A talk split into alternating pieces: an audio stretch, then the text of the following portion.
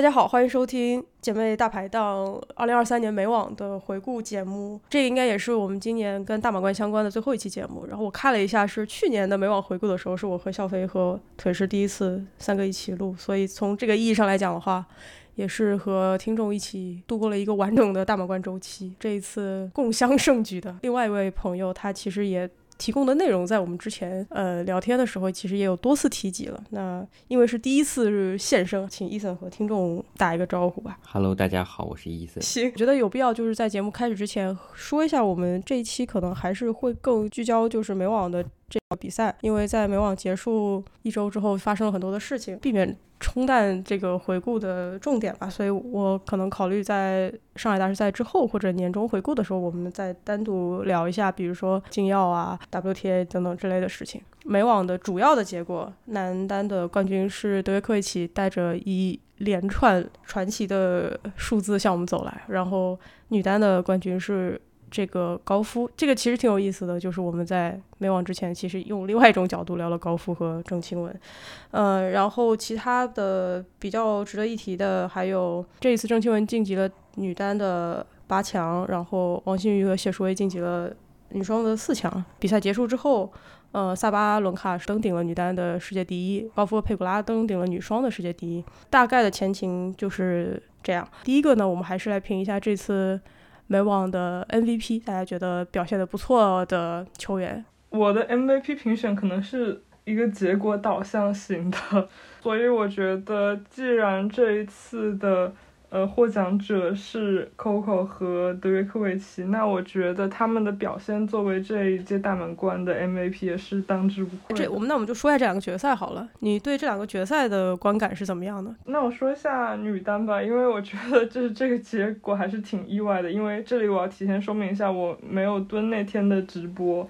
然后，所以我看的是回放，只看到群里的发疯以及回放。对对对，所以当我第二天早上一醒来的时候，看到这个结果是非常的震惊的。OK，为什么震惊呢？我就毫不震惊啊。真真的啊，但是因为我觉得我接触到的百分之可能百分之九十的人都认为萨巴会无悬念的夺冠，就有点像贾巴尔跟万卓索的感觉，有一点吧。贾巴尔当时好像，我认为他的支持率还没那么高呢。其实那次我觉得是比较四六开的一个预测局面，对。但是我觉得对于 Coco 来说还是挺好，真的是挺好的一个事情。然后像之前赛前的时候，大家还在说她天才少女，但是可能一直没有能达到，不管是网友也好，还是各种专家也好，还是她自己也好，给她的这种期待。然后这一次的话，也算是天时地利人和。那我们就请那个在群里面崩溃的伊森来说一下对于女单决赛的观感好了。真的是非常崩溃。我也是在赛前，我觉得萨巴伦卡只要控制好失误吧，她的赢面很大的。英文说叫 The march is on her racket，就是这个比赛，我觉得从技战术的角度来说，输赢其实更多取决于萨巴伦卡，所以她。第一盘开始，呃，是有一些比较不错的进攻。然后呢，第一盘开始主要是高夫的正手非常浅，所以抓住了很多机会。拿下第一盘之后，然后我其实还觉得挺放心的，觉得比赛进入了萨巴节奏，他就慢慢开始接着抡，然后调整这个失误就可以了。谁知道第二盘开始，他就开始搞一些离谱的失误，很多的前场的浅球的失误，看得我就是血压升高。结果呢？第二盘没了之后呢？第三盘就是，哎，就是再加上这个美网的观众，我也能理解他们就是很难得有这个本土选手，而且是年轻的本土选手进入决赛，要这种发疯的机会，他们也也抓住了。嗯嗯，我我我现在看到你，就是看到了去年的我呀。对我我我还在赛后给这一凡发这个消息说，我就真的感觉好像是一种。一凡在看这个二零二二年澳网，呃，小梅对这个纳达尔的这种，还有一个就是说，从今年澳网以来，我觉得萨巴伦卡是有一个很大蜕变。其实又想一想，发现后面三个大满贯都在领先的时候又被逆转，简直是一口老血我要喷出来。笑飞子，笑飞是不是就可能是我们四个里面对萨巴最冷静的一个？对啊，我觉得萨巴输很正常。因为我是比较感觉今年美网这些美国球员有一种势啊，有一种势能都起来了，对吧？嗯，呃，无论是凯斯和高夫这个四强里面占两个，高夫的上升势头我觉得很明显啊。华盛顿拿了五百，然后辛辛那提拿了一千，那么美网的话，他无论是单双打，我觉得都是很有竞争力的一个球员。然后打到决赛的话，呃，我觉得你们对萨巴伦卡真的还蛮苛刻的。我没有，我没有啊，我没有。你先说一下，你觉得高夫在这场比赛里面就是做对了啥吧？就是萨巴这个倒是还是蛮多能说的，但是也不是说。这个比赛就是萨巴抡抡没的吧？肯定也不是这样，对吧？对，高夫一开始第一盘有点紧，萨巴拿了第一盘有点过于轻松了啊。高夫他打大满贯的经验不是很丰富嘛，之前也就跟伊嘎在法网较量过一次，那个也是一个脆败。然后这一次的话，我觉得他怎么应付这个第一盘失利之后。啊，第二盘拿到了不少的机会。当然，那个时候萨巴伦卡也不知道为什么就突然他的这个能杀人的正手就下线了。高夫其实是呃没有这种能杀人的正手，但是他是非常的能够磨的啊，他的这个跑动啊，他的这些救球，我觉得还是挺坚韧的啊。你其实看他。的这个技术无非就是把球回得更深一点啊，但是只要等萨巴失误就好了啊。这个其实好像听起来没什么难度，但是你要能够跟萨巴的这个较量当中能够做到，其实也不容易啊。说他这个特别磨，这个想起了吉尔伯特当时指导穆雷的时候。他的那种魔法，然后等待失误。其实这个在英文报道里面就是说你是 win ugly 嘛，就是你没有打出那种完全的制胜分，用一种可能没那么上道或者说的手段。当然，这个不上道的，他的假设是你有能力去在相持中活下来，比别人多打一拍，不是一个很高级的能力。但是其实这个评价应该是。呃，有失公允的吧？我想高夫这种能力，在萨巴的这样一种球员的风格，无论是他的进攻，还是萨巴先拿一盘再丢两盘的悠久的历史，呃，磨还是挺重要的，能够打乱他。这个可能也可以探讨一下，就是像今年，我是作为萨巴的球迷来讲，从去年这个双雾这么多等等等等一路走过来，现在已经是世界第一，大满贯又全部都进了四强，我觉得已经非常满足了。但是，就像伊森说的，这个蜕变，但是没有完全蜕变，他他带了一些这种连连续性。其中的一个问题就是，我觉得萨巴的 Plan B 不够多。他在澳网拿冠军的时候，打莱呃打莱巴金纳的时候，他没有去改变他第一盘的那种发球搏杀的那种状况。但是他第二盘确实这些搏杀都进入到了界内，他就能拿下来。然后他打凯斯的时候，我觉得他也没有太大程度上的改变自己在第一盘那种搏杀的打法。但是呃，确实。等到了对方的状态的下滑，以及他的又没有出现很很严重的失误，然后就等到了这个转机。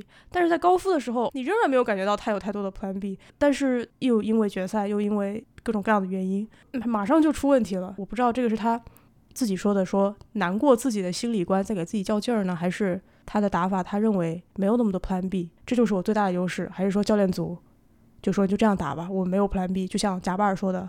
我唯一的错误就是我没有坚决执行我的计划，所以我要坚决执行下去。就这个东西我不太理解，这个可能是我对这个比赛的一个疑惑。我挺同意伊凡的这种说法的，就是萨巴伦卡在这个战术和策略上并没有太多的 Plan B，他跟这个莱巴金娜的澳网决赛。本质上讲，他们属于两个进攻型选手的这种对决。他的这个计划就是一直抡。其实莱巴金纳也就是进攻为主。对于进攻型的选手来说，其实你遇上进攻型的选手，你一种 plan 的话，反倒是比较简单的。但是你看他后面三个大满贯，法网对阵的穆霍娃，温网对阵的贾巴尔，以及美网对阵的 Coco。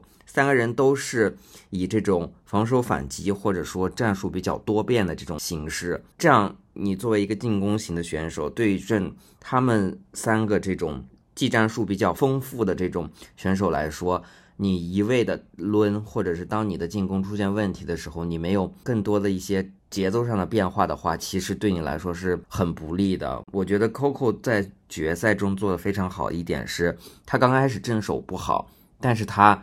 他就是生扛，他就扛住了。扛到第二盘的时候，他从反拍的这个状态提升，慢慢、慢慢、慢慢，他的正手也开始不是去捞球，开始去做一些回球深度不错的一些球。反而是萨巴伦卡除了抡以外，他在这个球路上的选择也有一些问题。他基本上在决赛里没有打太多的回头球，他就是两两条对角线开始抡，到最后呢，我感觉 Coco 闭着眼睛都知道他要打斜线，就是这一拍救完之后再往反方向跑就行了。今年干了一件。大事儿就是他的这个发球的质量变得更好了，对他的提升很显著嘛。然后那教练组可以想想，其实萨巴现在也有一些小球的变化，但是一个完整的 Plan B 还是得提上日程。反正我是觉得，虽然如此吧，萨巴就是还是一个比较不错的一年的表现。然后高夫的话，我在本节目已经。质疑高夫长达一年多，这个成绩当然也还是非常证明自己。包括他在拿到冠军之后，也是点名啊，就是点名批评了像我这样的不看好他的人。我们之前也说了，他年轻嘛，也有很多其其其他的压力。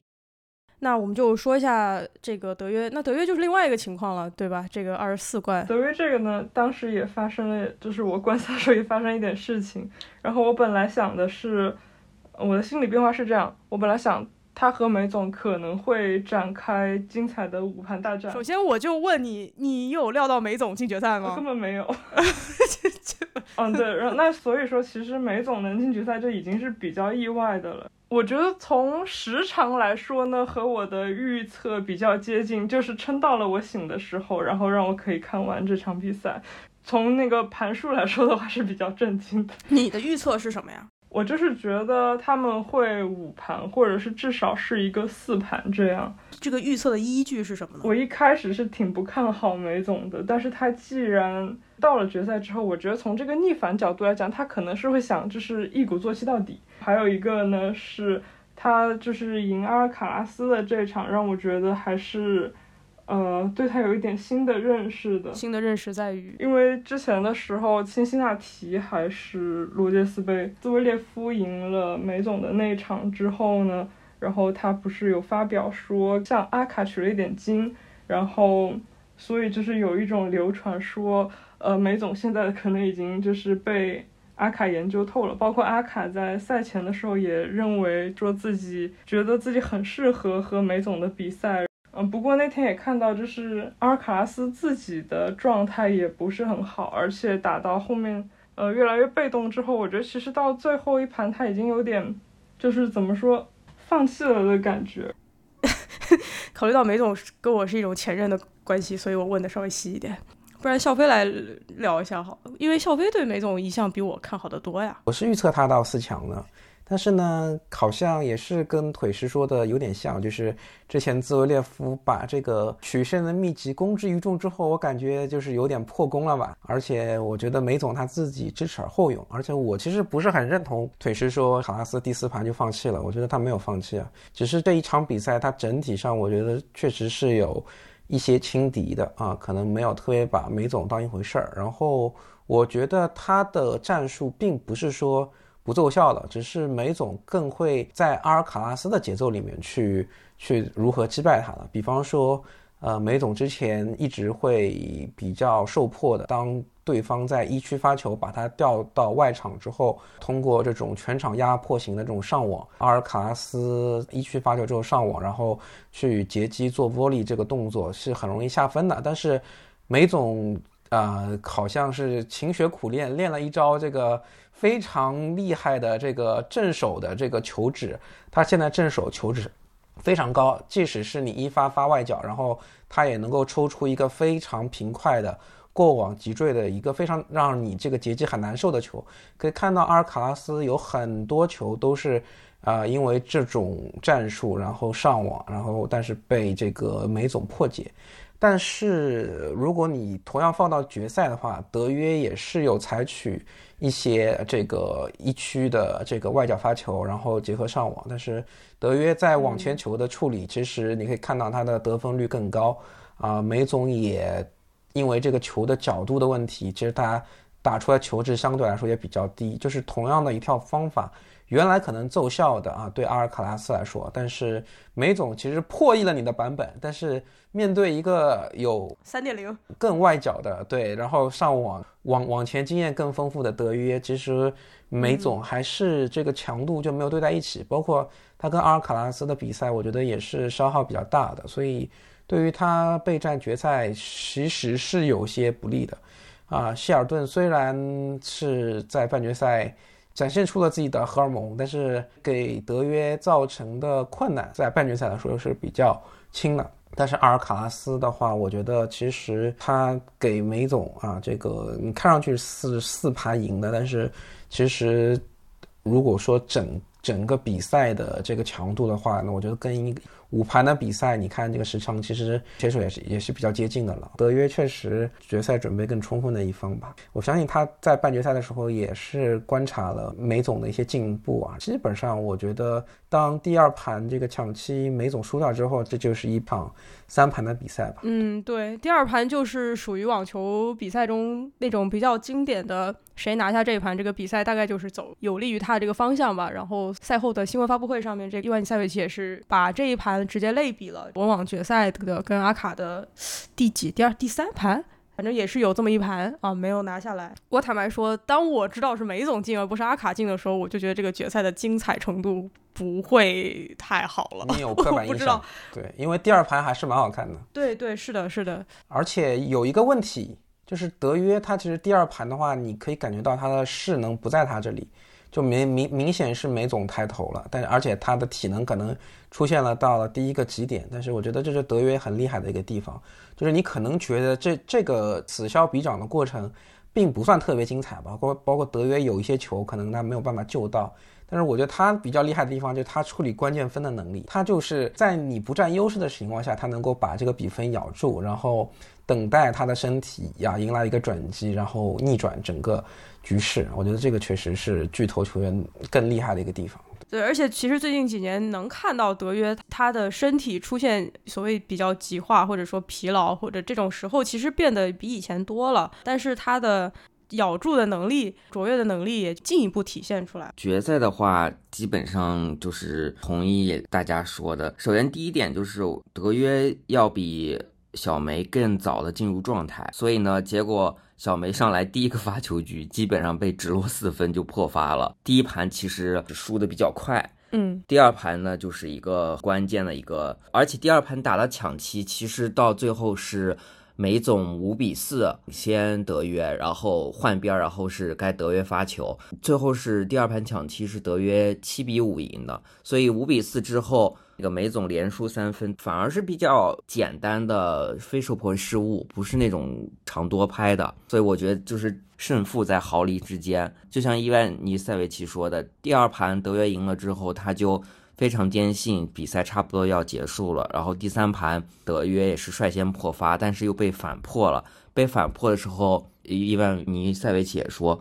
嗯，他肯定还会破回来的，也不是很担心。对，然后这一次德约的拿下这个冠军之后，其实他进入半决赛的时候就已经就开始刷新各种各样的记录了。然后尤其就是刷新了比比较多费德勒的记录吧。从这个 ESPN 的现在做的这个图，如果把考特啊算上去，就把非公开赛、公开赛、男女什么格拉夫啊这些都算上去的话，费德勒其实在大满贯数上已经无法挤进前五。关于德约他还能打多久的问题，一部分来讲，你会感觉到德约他他进入了一个新的阶段。我感觉哈，就是比如说他他这次赢了之后去冲到场边去拥抱他的女儿，呃，还是挺让人动容的吧。那个画面让我想起他输给阿卡的时候，在做颁奖词的时候。都还 OK，情绪比较稳定，然后说我还很高兴看到我儿子还能笑的时候，然后他就绷不住了那一下，就感觉他也到了一个年年纪了。回塞尔维亚的时候，反正眼泪挺多的，感觉还是他自己也有一些心态上的变化。那另一方面呢，就是伊万尼塞维奇又开玩笑说他要打打美国的某一届奥运会，二零二六、二零二八，对，但是就是感觉他还想再打一段时间吧，包括他现在也是很快的就加入到了这个团体的比赛里边。伊森，你要你想说一下这个德约的数据不？告诉大家他有多么的扎实肯干。就是在拿下这个二零二三年德约科维奇的美网第四冠，所以呢，现在德约科维奇职业生涯一共参加了七十二次大满贯，其中呢三十六次打进了决赛，进决赛的这概率是百分之五十啊。然后二十四次获得冠军，只参加大满贯七十二次中的三分之一都夺了冠。然后还有一些比较有意思的数据呢，就是在德约二十岁期间呢，他是获得了十二个大满贯。那他现在在他的这个三十岁的这个期间呢，已经获得了十二个大满贯。应该是从他的职业生涯的划分来说，二零一八年的这个温网算是他第二段职业生涯的这个开启。我记得他在二零一八年的法网就是结束的时候呢，在后新闻发布会他就说，不知道他是否要打草地赛季。那从那个二零一八年的这个温网开始呢，除去那些疫苗那些问题以外，他被允许了参加十九个大满贯，打进了十五个决赛，最后拿下了十二个冠军。还有一个有意思的记录是，今年呢，德约是这个三冠一亚。这是德约第四次在一个自然年度之内拿下了三个大满贯，其此前三次分别是二零一一年、二零一五年和二零二一年。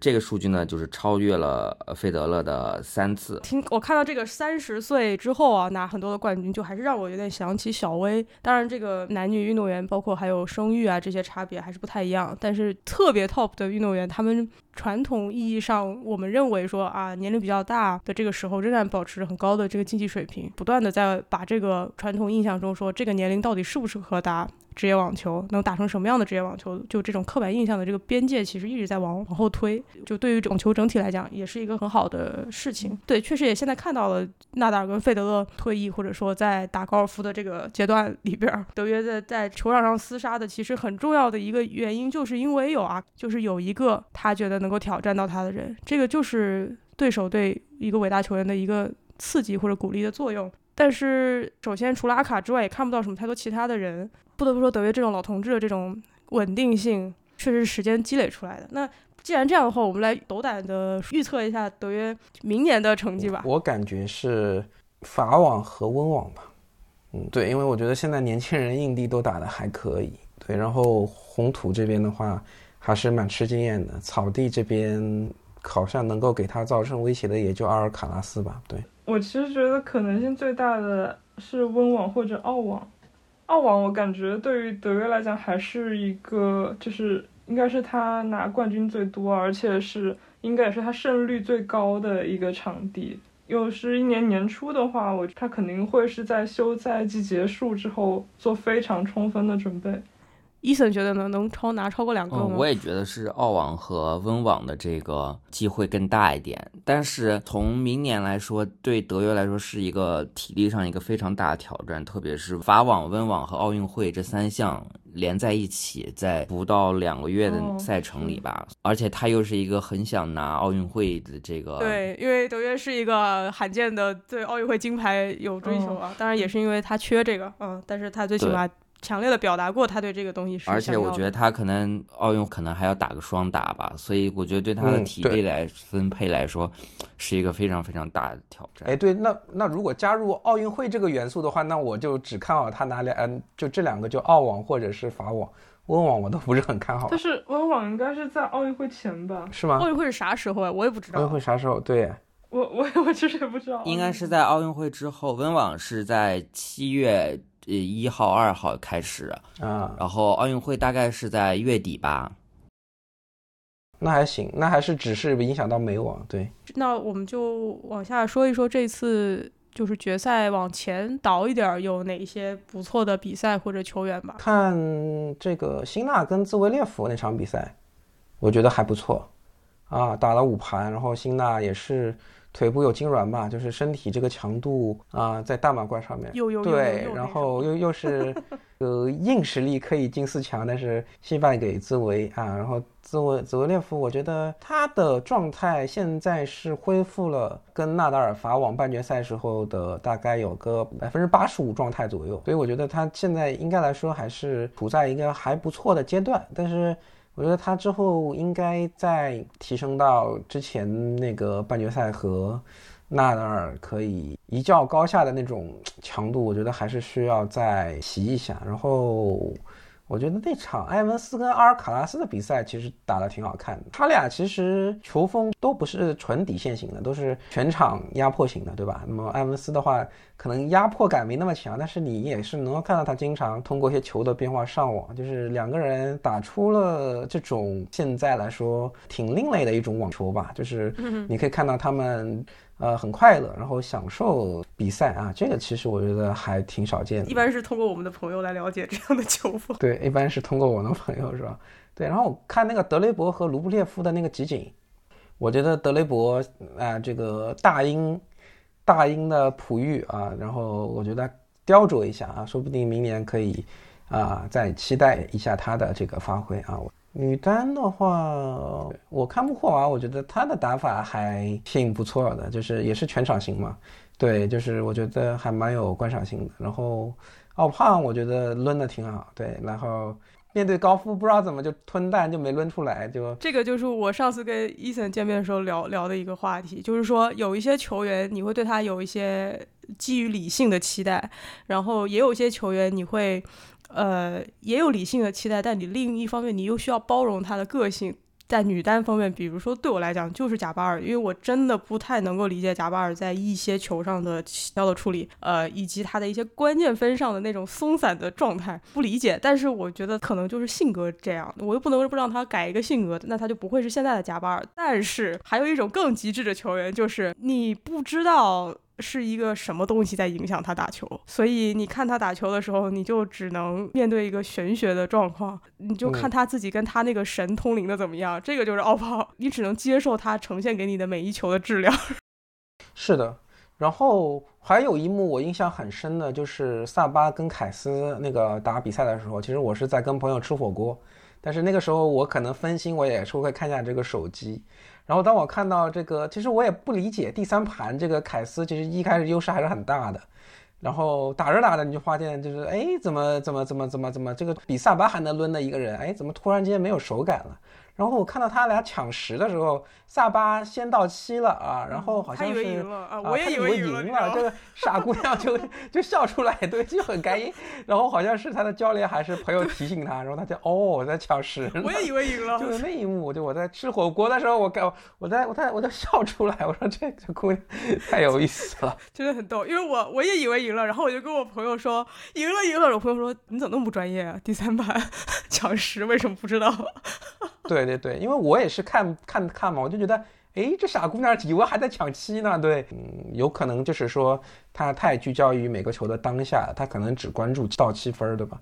啊，他之前好像也有这样子的一个情况，所以我特别紧张，你知道吗？因为我就怕他一下就松了，然后那个专注力就就走了，就很像那种你坚持了好久在那个雨底下，终于有人来救你了，然后你一松，哇，那口气就没了，我就特别担心。但但是幸好就是他，呃，就是说最起码凯斯那场比赛，我觉得萨巴是超越了我对他的预期。期也是让我萌生了希望他来给我做一些心理指导这样的一些实际的想法。呃，腿师呢？腿师有什么？哦，那我。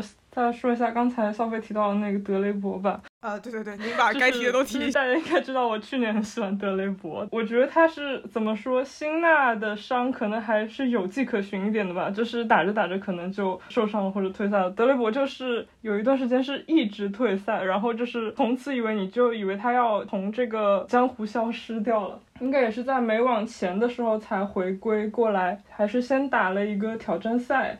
所以我觉得他这次回归还真是挺不容易的。我根本没想到他会到卢布面前。他在这之前的时候，他还赢了胡尔卡奇。虽然胡尔卡奇他当时是有一点，也是有一点受伤，然后还赢了一个美国球员是迈克尔莫。呃，麦克尔莫，对对对，他来讲还是也是挺不容易的。然后。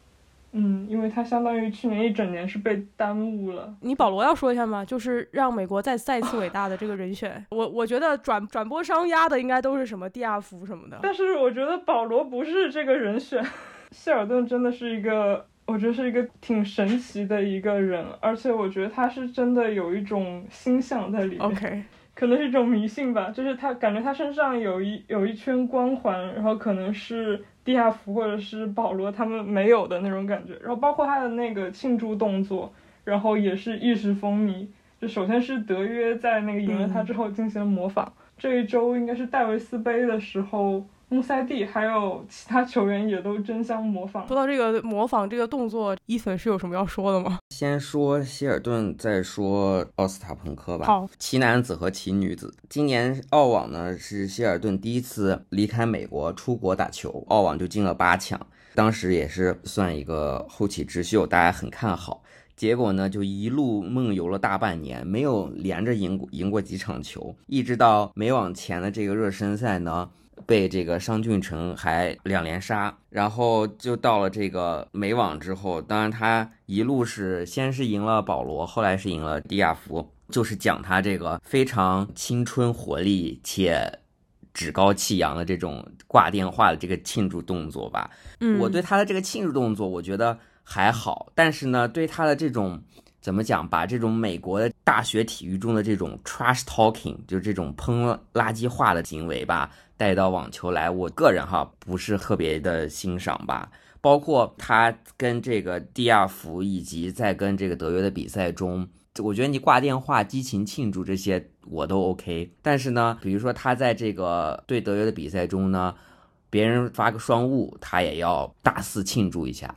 然后呢，打一个制胜分呢。就是要把这个袖子撩起来，呃，向大家展示一下自己的这个 二头肌。我看这个还有这个网友就是去了这个现场比赛的，说说他在这个比赛过程中经常可能跟包厢喷一些垃圾话，比如说说对手今天发球不好呀，他不喜欢这片场地呀，类似这种哈。结果呢，就是被这个德约，呃，零比三带走了之后呢，在这个德约就是也用了他的这个。挂电话的庆祝，当然他现场的表现啊，当下的现场表现不是很高兴。虽然他在后这个赛后采访说他其实是欣赏德约的，然后结果呢，这个事儿还没完，没完到大概是昨天吧，这个 GQ Sport 出了一篇谢尔顿的专访，还让他上了封面。然后呢，里面就有提到这个希尔顿的爸对德约进行了一个批评吧，他觉得德约是有一有点模仿嘲笑自己儿子，真的是听起来就像是科耶高斯加上西西他爸，然后再加上托尼他叔叔，说是个社交媒体弊端，就是现在这个呃 Shelton 所有的社交媒体下被这个德约挂电话的这个动图全部刷屏，然后呢，关于上这个 GQ 的这个事情，我只能说。费德勒的 Teammate 经纪公司，嗯，很给力吧？就是就是还比较捧传统资源。对，但是我也很同意说这个所谓这个 Shelton 有这个星象，因为他的这个阳光很有活力的这一面，确实是很能带动观众的。打出来的时候也是很很好看的。然后可以接下来奥斯塔喷口呢，就也真是奇女子。首先她是在这个。第四轮是跟这个头号种子伊嘎相遇吧。伊嘎呢，在前三轮一共是有四十八个这个非受迫性失误，但是奥斯塔喷狗呢，在前三轮比赛场均哦是五十个非受迫性失误。然后呢，两个人就就开始在这个中央球场开始对抡。抡完之后呢，应该是六比二，六比二带走。这已经是奥斯塔彭科对于这个伊嘎的四连胜。喷口呢，在这个赛赛后的发布会上说了一个打伊嘎的秘诀，还说的挺有道理的。他就说，对于伊嘎这样球员，就是需要大力抡加快节奏，就是二者缺一不可。你只有大力抡，你的节奏如果不是很快的话，可能像萨巴这样的，就是力量大，但是节奏不是很快的话，就可能不是那么占优。但是节奏快加大力抡，呃，莱巴金娜和这个奥萨喷口，他们这两方面比较突出，他们的这个头对头都是领先一杆。然后奥萨彭科呢，还有一个。神奇的地方，他有一个数据哈，就是他在这个大满贯上有六次呢，掀翻了世界前十。这六次中呢，其中有五次呢都在下一轮就出局了。唯一的一次呢，是因为就是法网决赛就最后一场了。这样对，但是我觉得啊，就是呃，像伊森说的这个奥斯塔彭哥说了这种快节奏还是有就事论啊这种秘诀一说出来，我感觉就会像兹维列夫把阿尔卡拉斯告诉他的东西公之于众之后。而且对伊嘎来说，我觉得这个失利其实是比较好的一件事情，可以卸下一些世界第一的包袱。现在世界第一是萨巴伦卡，然后呢，他可以像梅总一样去钻研啊，就是哦，你说你这些能打败我，但是我可以通过调整我自己的一些训练，我去弥补啊这些自身的不足啊，他可以成为更好的梅总啊，那伊嘎也可以成为一个更好的伊嘎。我觉得未来。伊嘎跟奥斯塔彭科的比赛，奥斯塔彭科应该没有那么容易取胜了啊！这一场我看了，我就觉得伊嘎打出来的球就是很适合奥斯塔彭科去抡。那我未来我觉得，伊嘎给的回球应该会让奥斯塔彭科更难发力，节奏会更快。对我有另外的感觉，就是觉得 WTA 整体在现在这个阶段来看的话，离去年伊嘎这种一骑绝尘的这种状况已经还是比较不一样了。就对伊嘎妈妈是怎么看这个问题的呢？也是像之前说的，在阿卡横空出世之后，然后德约打球更有动力了嘛。虽然可能不能直接类比过来，但是我觉得，呃，有萨巴，包括之前莱巴，然后再加上奥胖、贾巴尔这些，呃，人整体的话。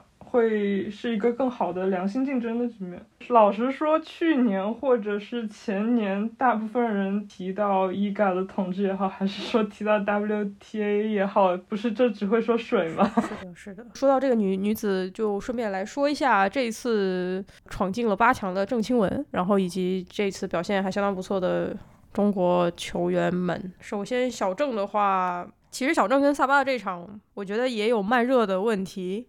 也有客观差距的问题，不知道你们怎么看呢？嗯，我还是觉得客观差距要大于慢热的，因为我觉得他如果一开始在状态的话，他可能结果仍然是一个呃零比二，只是比分会更接近一点，是是四六四六之类的，或者嗯，小郑这次有什么打的不错的地方吗？就让你觉得有进步？要不小飞有吗？呃，你你是只看了，你是只关关关心了这个台湾海峡相关的人吗？对，那那那个输掉的女双我是看了，这个我还是有一些发言权的。这新闻的比赛其实我就是开着，但是我也没有很努力看，然后我也不知道他怎么就莫名其妙就来到八强，因为在我的签表里面他可能也就过两轮的水平，能赢布隆泽蒂我都有点意外，然后来到八强就有点让我觉得就就还挺神奇的，对，然后。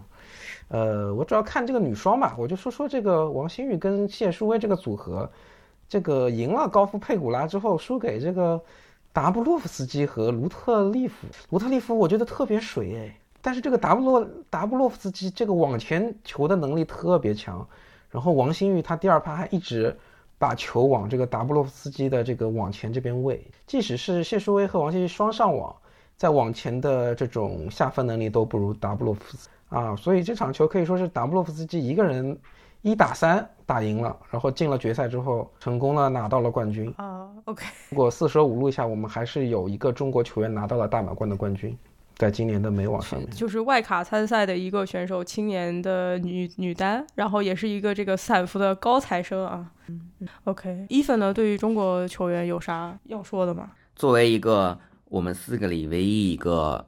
把郑钦文放在了签表预测八强中的，呃，我也我也不知道为何其他三位如此 认真对待信心 哈。嗯嗯嗯。其实签表出来的时候，我一看他那个区的大种子是贾巴尔，我就挺有信心的。我们先从他第三轮开始说吧。他第三轮对这个布隆泽蒂这场比赛，我是熬夜看的，让我感受到了一种当年看李娜比赛的感觉吧。比分是过山车呢，他打的也很过山车。比分的过山车是他决胜盘的时候，先是二比零，就是连破带保，然后呢又连丢四局，二比四落后，最后呢又连追四局，最后六比四决胜盘赢了。呃，第三轮的这个表现来看呢，也是过山车，差不多就是一个漂亮的制胜分，然后再接一个两个棒球这种。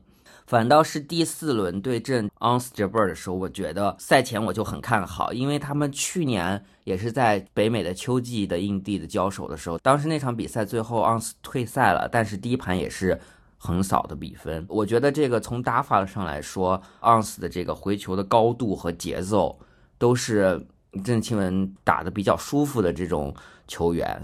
四分之一决赛的时候，我是同意这个腿师刚刚说的，呃，他和萨巴伦卡之间的这个实力差距确实是有的。最后是四比六输掉第二盘，四比六，我觉得算是他们目前来看两个人水平的一个正常的一个体现吧。觉得他聘请了这个新的这个呃教练费塞特之后呢，整个技战术的嗯提升还是挺明显的。首先是。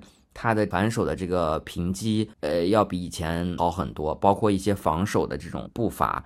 然后他现在的这个发球被大家诟病的就是他的这个一发进球率非常低，嗯，每场都在百分之四十甚至百分之四十以下。但是呢，他的这个一一发的这个发进去的这个威力可是非常厉害。他这次只在美网打了五场比赛吧，但他的这个发的 ace 是所有女球员里面排名第二的。还有一个就是他跟费塞特的这个合作，我也觉得是对他是一个正面的一个提升吧，包括他的心态上，对他的持续的这种进攻网球的这种理念上，他也谈到了，就是两个人已经在谈今年这个冬训要去这个西班牙的这个纳达尔的网校训练，我还是很看好他们的这个后续的这个合作的，然后也希望另外三位下次天钱包挑战的时候，还是把人家。放放前一点，搞不好下次人家就是前十六的大种子喽。我虚心接受，屡教不改，好吧？我觉得对于中国球员，你就不要抱太高的期待。嗯，但这个八强，就像你说的，这个不龙则定能过，都是。挺危险的，如果一直都是给观众喂一口冰激凌，再喂一口屎的话，也很难走得很远。行啊，那我们就关注一下其他的球员。我们都因为我其实没怎么没怎么看，就第一周尤其，所以我没有什么发言权在这个事情上。刚刚我们录制之前也说了，最起码大家对于中国选手的商务的露出肯定是比较有印象了啊。比如说那个经典是签了吴亦斌，瑞幸是商俊，就这也是一个曝光度吧。还有些什么其他球员吗？我都不知道我们的朋友是在哪一轮走。第二轮被张志臻。对对对对对对对对，记记起来了，记起来了，记起来了。我们的朋友入入党了，不用说了，这个入党申请书已经交了。好的好的。然后鲁内是一轮游，对吧？笑死，鲁内是这个四号种子，然后呢是大种子，结果第一轮被发配在了五号球场。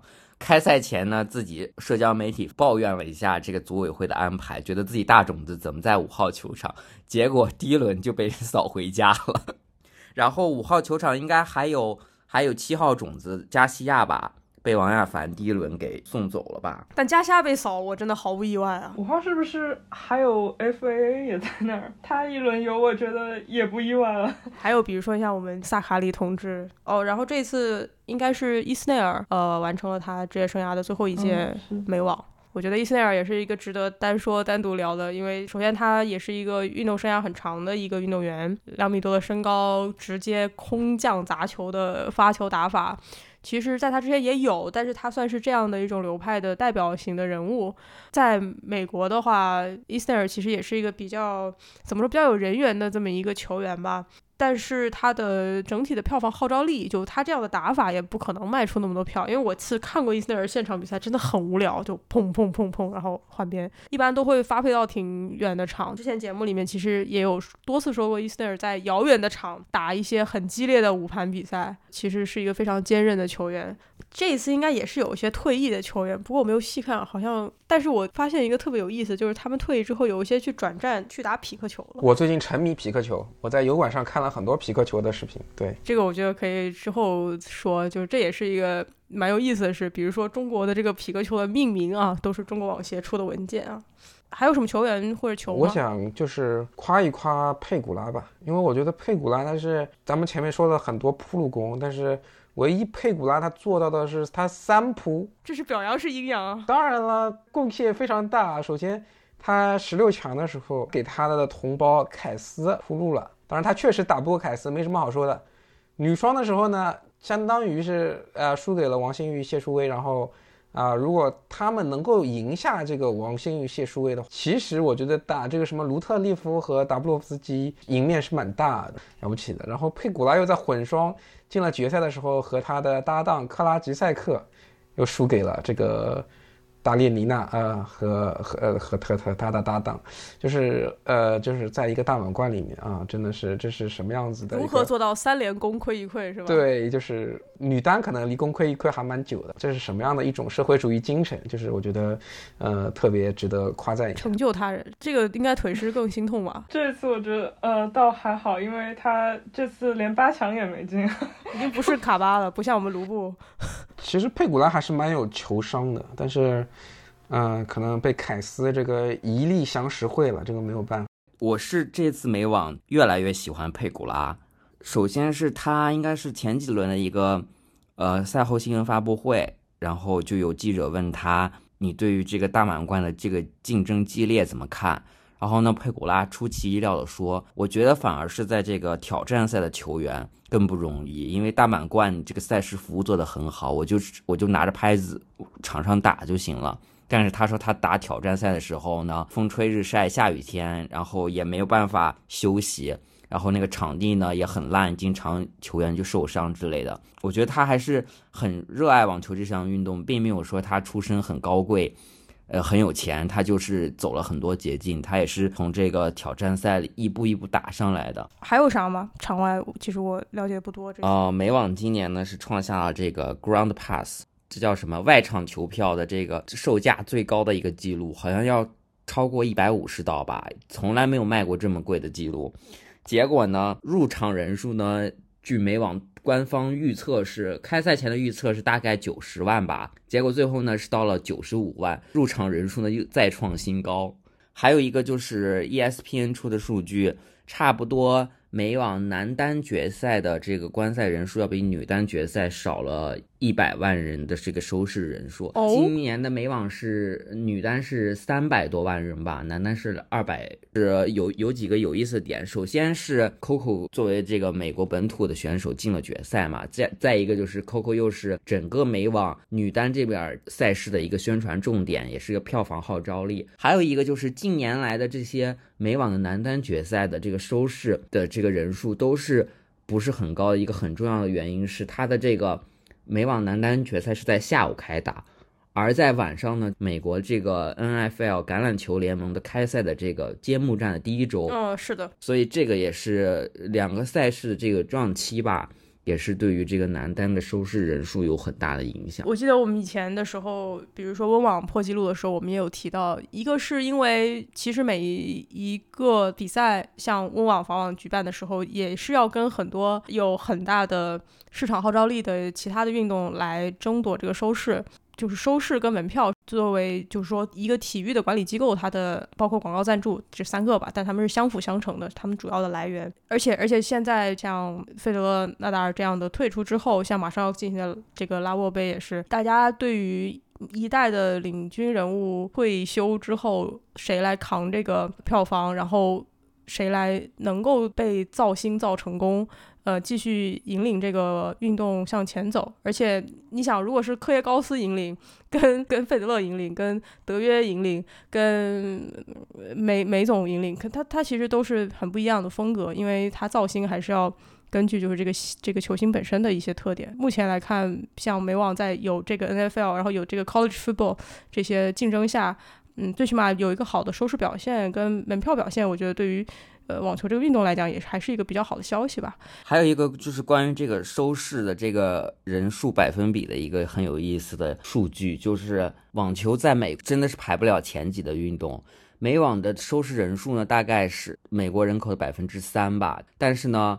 温网期间呢，大概是有差不多百分之四十的英国人收看了温网。澳网和法网的数据差不多是本国观众收看这个赛事的比例，差差不多在百分之十。这么看来，其实美网反而是本土观众。在这个收视习惯上来说，嗯，数据不是那么好。OK，这个大满贯整个今年就结束了。跟我们比较息息相关的就是中国赛季的开始，但是可能很多人了解到这个中国赛季的一部分原因，是因为出现了这个一些退赛的新闻。无论是像河内这样有一些顾虑退赛，还是像梅总这样以过分操劳退出了这个珠海，反正有这么一些新闻吧。另外一个层面还是意味着我们有很多可以去线下看的比赛，然后还有这个亚运会。我看到的是啊，就是广州、成都、珠海、宁波，然后中网，然后上海、郑州、南昌，大概是这样。然后反正我我们几个有会去看的是有上海，然后和中网，其他据我的情报，我们好像就没有人踏出超一线城市了，对吧？我可能会去看一个比较近的宁波二五零吧。OK，好呀。其他就没有什么啦。现在往回看的话，小威退役一年啊，费德勒退役一年。然后这次美网这个大阪之妹也有出来做一些圆桌之类的讨论啊，聊一聊这个心理健康问题，包括也有表示自己在恢复训练。其他就没有什么啦。那可能下一次的话就是年终的时候聊一些现在正在发生的事情，然后可能也会看一下呃中国赛季有什么有意思、值得关注的吧。最后还是鼓励大家线下看球了。好的，好呀，行，谢谢大家。那就先这样了，拜拜，再见。